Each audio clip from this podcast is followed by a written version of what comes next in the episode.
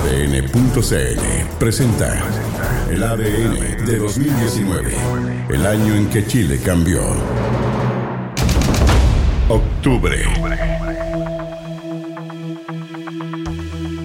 Es de cierta forma la motivación de esta serie de podcast en ADN.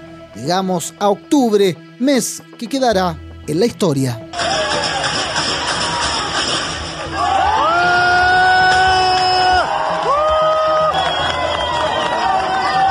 Primera semana y lo que partía como una manifestación particular a raíz del alza del metro, con el paso de los días iba tomando cada vez más fuerza, aunque algunos, claro, no dimensionaban lo que vendría. Van dos, tres días y van 3.500 personas. O sea, eh, cabros, esto no aprendió, no aprendió, no, no, no, no son más choros, no, no, no se han ganado el apoyo de la población.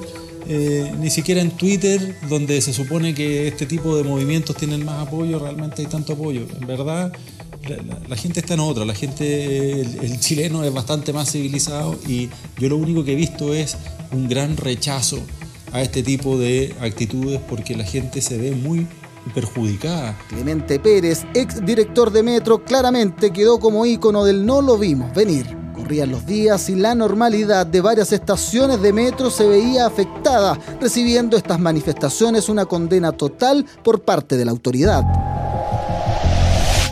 En este contexto iniciaba así lo que quedó definido como el estallido social. Fue el 18 de octubre el día que definitivamente todo cambió incendios en estaciones de metro, marchas, cacerolazos y un gobierno en shock, ingredientes de un caos que terminaría con una drástica decisión presidencial. He decretado estado de emergencia en las provincias de Santiago y Chacabuco y en las comunas de Puente Alto y San Bernardo en la región metropolitana. Para estos efectos he designado al general de división, Javier Iturriaga del Campo, como jefe de la defensa nacional de acuerdo a lo establecido en nuestra legislación respecto de estado de emergencia. Militares en la calle, toque de queda y mucha incertidumbre, el general Javier Iturriaga asumió el mando en la región metropolitana. Y teniendo muy en cuenta la obligación legal que tenemos de proteger a las personas y sus bienes, he tomado la decisión de decretar la suspensión de libertades personales de movimiento a través de un toque de queda total en las provincias de Santiago, Chacabuco y comunas de Puente Alto y San Bernardo. He asumido el control y el mando de las fuerzas militares y las fuerzas de orden y seguridad y en conjunto con la autoridad civil, la intendenta, estamos mandatados para evitar que se sigan cometiendo desmanes y destrozos en la ciudad. En este momento no tenemos información que nos obligue a decretar el toque de queda. Eso va a ser evaluado en su momento y se tomará la decisión que corresponda de acuerdo a la ley que me faculta para ello. Y la tensión no paraba de aumentar. El presidente Piñera además entendía todo lo que ocurría como una guerra. Estamos en guerra contra un enemigo poderoso, implacable, que no respeta a nada ni a nadie, que está dispuesto a usar la violencia y la delincuencia sin ningún límite, incluso cuando significa pérdidas de vidas humanas, que está dispuesto a quemar nuestros hospitales, nuestras estaciones del metro, nuestros supermercados, con el único propósito de producir el mayor daño posible. A todos los chilenos, ellos están en guerra contra todos los chilenos de buena voluntad que queremos vivir en democracia, con libertad y en paz. Claro que el general Iturriaga marcaba distancia. Mire, yo soy un hombre feliz. La verdad que no estoy en guerra con nadie. Mientras que en la moneda la ministra de Educación, Marcela Cubillos, se quedaba sin palabras. Pero, ministra, usted como ministra de Educación, ¿cómo le explicaría a un niño, por ejemplo, un estudiante de cuarto básico, que el presidente de la República hable de que estamos en una guerra?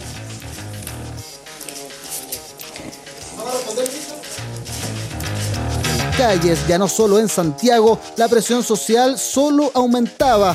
No son los 30 pesos, son los 30 años, una de las consignas que evidenciaba una exigencia de un cambio profundo. Demandas a las que desde la moneda respondían con una agenda social que era percibida como insuficiente. Esto mientras la represión aumentaba. En las calles.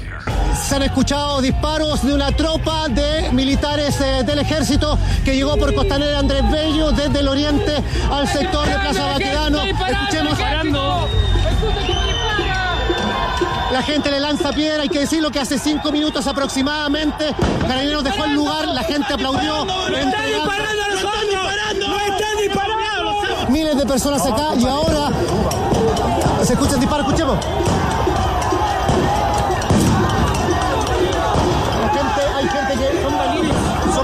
Son balines. Son balines.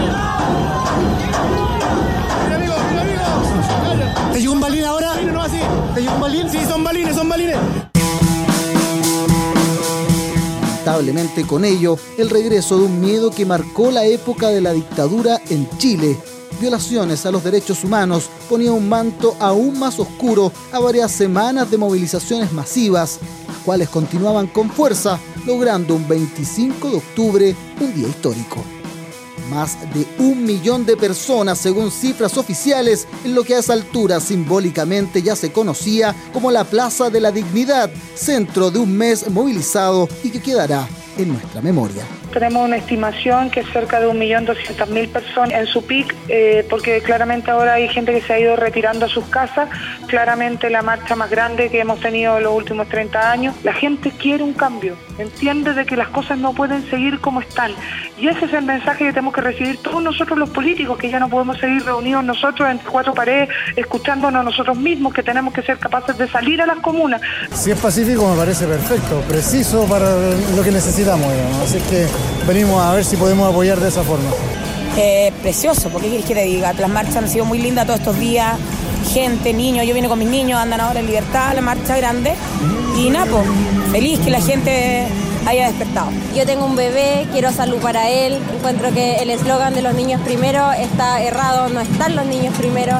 Y aguante las parvularias también, que hace rato también están con una lucha constante. En los espectáculos. Octubre, el mes en que Chile cambió, igual pasaron cosas en el país previo a ese viernes 18 que de una u otra manera dejarán este mes en el recuerdo del público. Arthur, I have some bad news for you.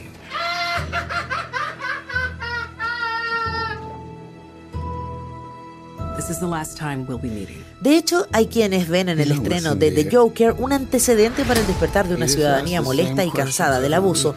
Una película que además cuenta con la alabada actuación de Joaquin Phoenix, uno de los postulantes favoritos a los grandes premios del cine mundial que se entregarán en los próximos meses. Una cinta que comentó para ADN Jorge David, el popular Doctor Zombie. Uno no está esperando grandes secuencias de acción, uno empieza a dejarse llevar por un Joaquín Phoenix que sostiene la cinta de una manera impresionante. Tú te olvidas que estás viendo a Joaquín Phoenix. Su forma de reír, que no es una forma burlona, sino que es una condición. La risa del Joker es una condición y es una condición que dentro de la alegría lo llevan al maltrato. Es la sociedad la que crea el Joker, es la sociedad la que crea esta locura porque necesita este avatar, esta especie de rey celta, para poder justificar su locura y su odio frente a las corporaciones, a las empresas que no han terminado sumiendo una locura. Hay una frase maravillosa en la película que resume súper bien esto. Lo peor para, en esta sociedad para un enfermo mental es hacerlo creer que no tiene ninguna enfermedad. The Joker se transformó en una de las películas más taquilleras del año y sin lugar a dudas uno de los estrenos más comentados y exitosos de este 2019. En los conciertos. En materia musical, Chile fue testigo de una despedida mundial que tenía olor a local, la de Slayer.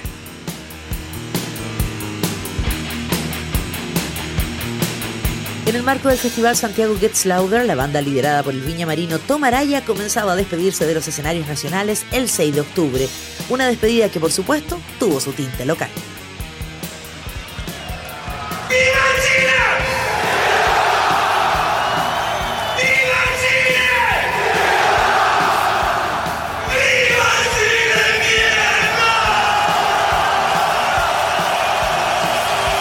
Ese mismo espíritu revivió un par de días después en Viña del Mar para el adiós definitivo. Una visita llena de nostalgia, agradecimientos y fidelidad de los seguidores de Slayer que hasta se deleitaron viendo a nuestro héroe local, Tom Araya, siendo homenajeado en el Congreso Nacional. En los espectáculos.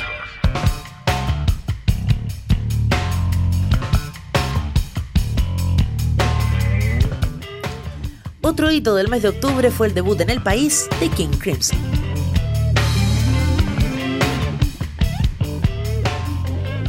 50 años después del lanzamiento de su primer disco, por fin los británicos aterrizaron en el país. Sus fanáticos resignados ya a no verlos en vivo repletaron las dos jornadas en que la banda cumplió de manera inesperada el sueño de quienes siempre los esperaron. Los maestros del rock progresivo hicieron gala de su talento y calidad en un par de noches memorables para la música en el país. Noches que demostraron que a veces la vocación de música que parece ser solo para algunos finalmente puede dejarnos a todos más que felices. También fueron dos las jornadas que en octubre de 2019 disfrutaron en el país los fanáticos de Iron Maiden.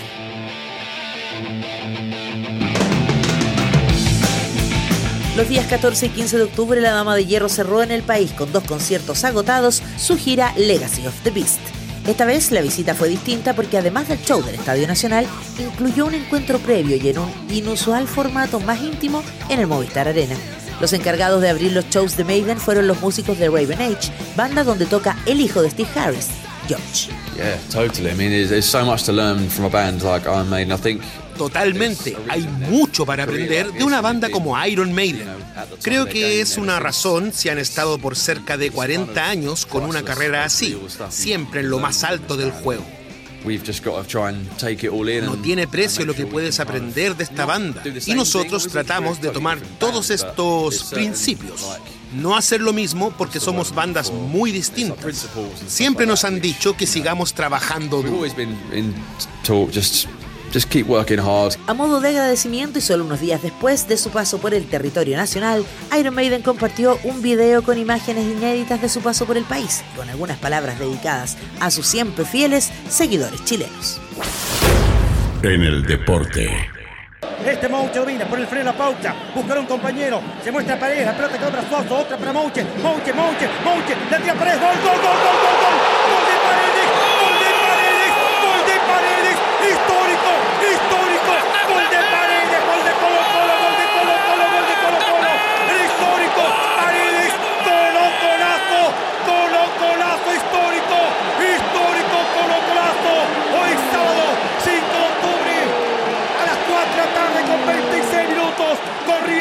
90 al segundo tiempo. Paredes, poderoso y talentoso. Leyenda viva. Viva la leyenda de Paredes.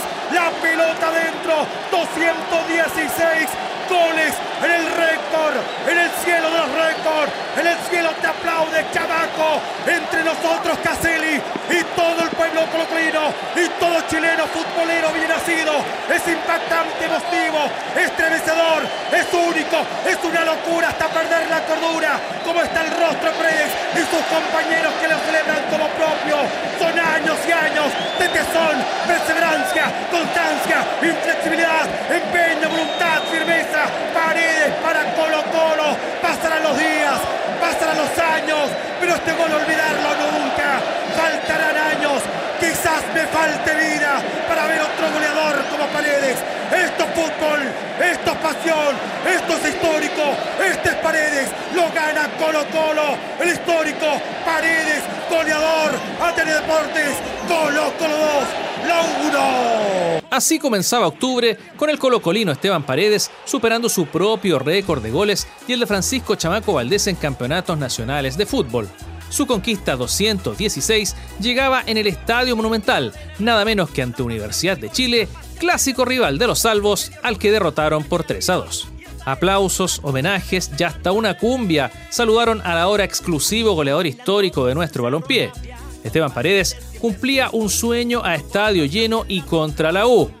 Lo celebró con su familia sobre la cancha, entre lágrimas, antes de dirigirse al pueblo colocolino ya con más calma, rato después del partido.